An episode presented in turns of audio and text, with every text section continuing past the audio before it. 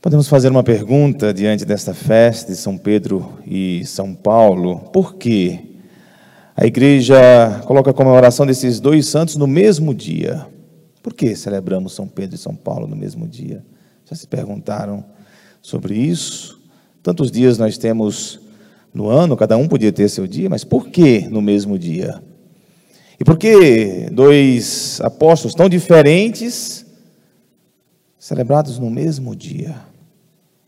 Tentar responder essa pergunta nos traz um grande ensinamento para sermos igreja, para a nossa vida. Pois bem, nós estamos diante de, de duas colunas da igreja, nós estamos diante de dois apóstolos, cada um muito diferente do outro.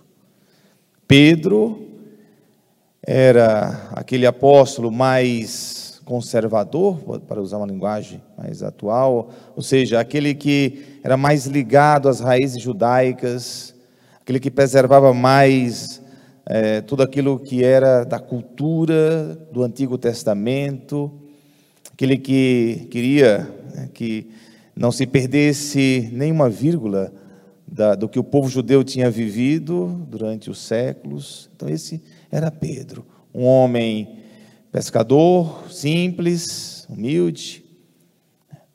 E nós temos Paulo, um intelectual, usando uma linguagem mais atual, mais progressista, ou seja, mais avançado, vamos dizer assim, no sentido de querer abertura da igreja.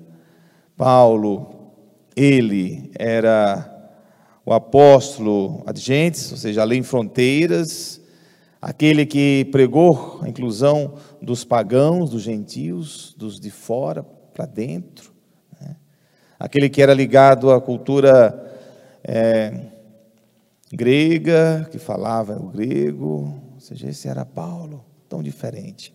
Só para usar um exemplo, para entender um pouco a diferença dos dois, Houve uma grande discussão no Concílio de Jerusalém e Paulo defendia que os novos cristãos, aqueles que se convertiam a Cristo, Paulo defendia que não precisavam de circuncisão, de ser circuncidados como os judeus eram circuncidados, como Jesus Cristo foi circuncidado.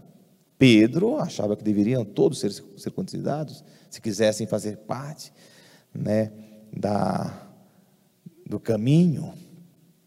E aí, num, num concílio chamado Concílio de Jerusalém, entra-se no consenso e a visão de Paulo prevalece.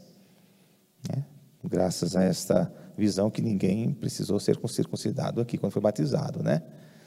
Então, prevaleceu. E, e Pedro, já o líder da igreja, com a sua abertura e sua sabedoria, né, se abriu esta, essa decisão. Então, nós estamos aí com duas formas de, de agir, duas maneiras de, de pensar, de ser igreja, de pensar a igreja, e todos no mesmo caminho, formando a unidade da igreja. A diferença dos dois trouxe o equilíbrio. Essas diferenças foram integradas, trazendo para a igreja uma grande riqueza. Uma igreja alicerçada nas raízes judaicas e uma igreja aberta para fora para a humanidade inteira.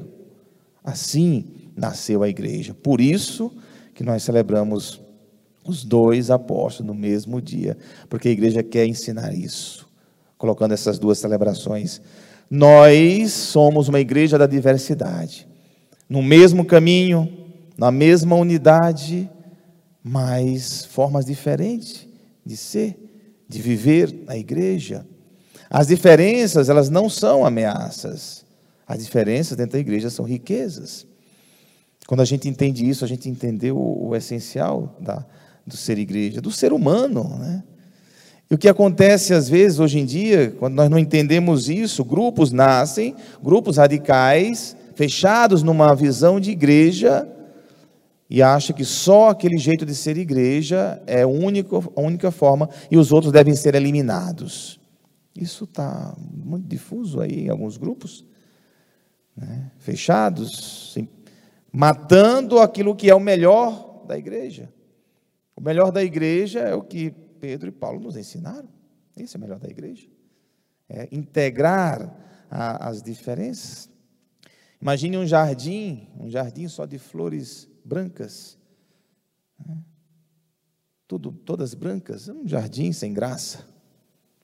Agora imagine um jardim com flores coloridas, todas as cores, todos os tamanhos, todos os formatos. O conjunto harmonioso desse jardim faz dele um belo jardim. Assim é a igreja.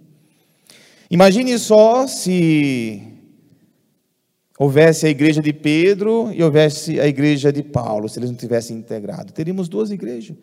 Uma igreja que seria praticamente um, uma cópia do judaísmo, seria de Pedro, e uma igreja de Paulo, que seria só uma igreja aberta, sem trazer as riquezas do judaísmo, talvez. Duas igrejas, cada uma para um lado, mas não, eles se integraram. Eles foram um só, porque um só era o caminho, era Jesus Cristo que os integrava. O que temos que entender é que Jesus é o único caminho que une a todos nós nas diferenças, devemos nos amar, devemos nos olhar, nos querer bem. A maior riqueza da Igreja Católica Apostólica Romana, por dizer para vocês, está justamente em conseguir congregar as diferenças numa mesma igreja. Sabendo que o Papa garante a unidade, o Papa é o sucessor de Pedro, garante a unidade da igreja. Sem o Papa, a gente fica cada um baratinado para um lado. O Papa nos mantém na unidade. Olhar para o Papa é dizer, somos diferentes num, no mesmo caminho. O Papa garante essa a unidade. E assim nasceu a nossa igreja. Essa é a nossa genética, o nosso DNA, é o DNA da, da diversidade. Quando a gente quer fechar num único, numa única ótica, nós matamos o ser igreja. Nós contrariamos o essencial da igreja. Nós contrariamos completamente. Nós somos igrejas justamente porque conseguimos estar juntos numa mesma igreja, mesmo sendo diferentes. Na igreja nós temos grupos que rezam em pé, ou grupos que rezam de joelhos. Nós temos grupos que rezam levantando as mãos para o céu e temos grupos que rezam entrelaçando as mãos. Temos grupos que rezam né, com, em voz alta e outros grupos que rezam em silêncio da mesma igreja, que maravilha. Isso é maravilhoso. Isso deve ser para nós motivos de alegria e não querer eliminar o outro porque o outro é diferente e deve ser eliminado porque o jeito dele de ser igreja não é o mesmo que meu, o meu. Nós temos verdades inegociáveis, todos têm que abraçar. Nós temos um credo único, todos têm que abraçar. Viver a fé nas diferenças, isso sim deve ser para nós motivo de, de alegria.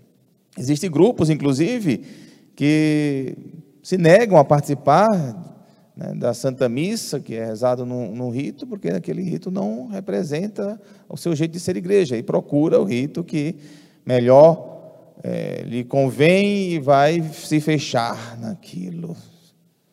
Né? E ainda critica, nós vivemos isso, criticando uns aos outros.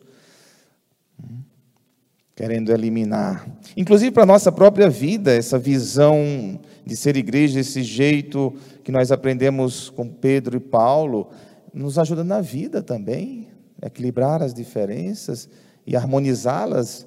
Se entendermos isso, a gente vive com muito mais sabedoria. Outro dia, uma mãe aflita me falava, falei, lá em casa meu marido é mais permissivo, deixa as crianças fazer tudo o que querem, como bem entendem. Eu sou mais dura, mais rígida, sou mais firme, sou mais aquilo. Isso está causando um, um grande problema entre a gente. Eu falei, é uma grande riqueza. Olha só que riqueza seu filho, seus filhos têm duas formas de ser, de ser paternidade, duas formas de mas que podem se harmonizar em uma riqueza, trazendo equilíbrio para o seu filho, para os seus filhos. Harmoniza essas diferenças e vejam isso como riqueza, não veja isso como um deve ser eliminado para que o outro deve prevalecer. A gente aprende até na para a vida esse ensinamento da liturgia de hoje entre Pedro e Paulo e é assim, se a gente entender isso, a gente entende tudo. As diferenças serem integradas, harmonizadas numa mesma direção. Como isso nos ajuda, como isso traz benefícios. É empobrecedor quando a gente se fecha numa única ótica, sem integração, sem olhar e admirar os outros. É empobrecedor, é uma vida pobre, porque você se fechou ali naquele único, naquela única visão. Ser igreja mais amplo. Eu gosto de uma paróquia que tem todas as expressões. Eu gosto de uma paróquia que tem as pastorais, os grupos, os movimentos e gosto dessa diversidade. Né? Hoje passamos o dia, né, Lindsson? Passamos o dia com o encontro da renovação carismática aqui, que eu fiquei feliz, vendo já as nossas salas sendo ocupadas, onde tivemos a pastoral da sobriedade, vendo as salas sendo ocupadas, e os grupos aí, todos em torno do mesmo Cristo, na mesma igreja.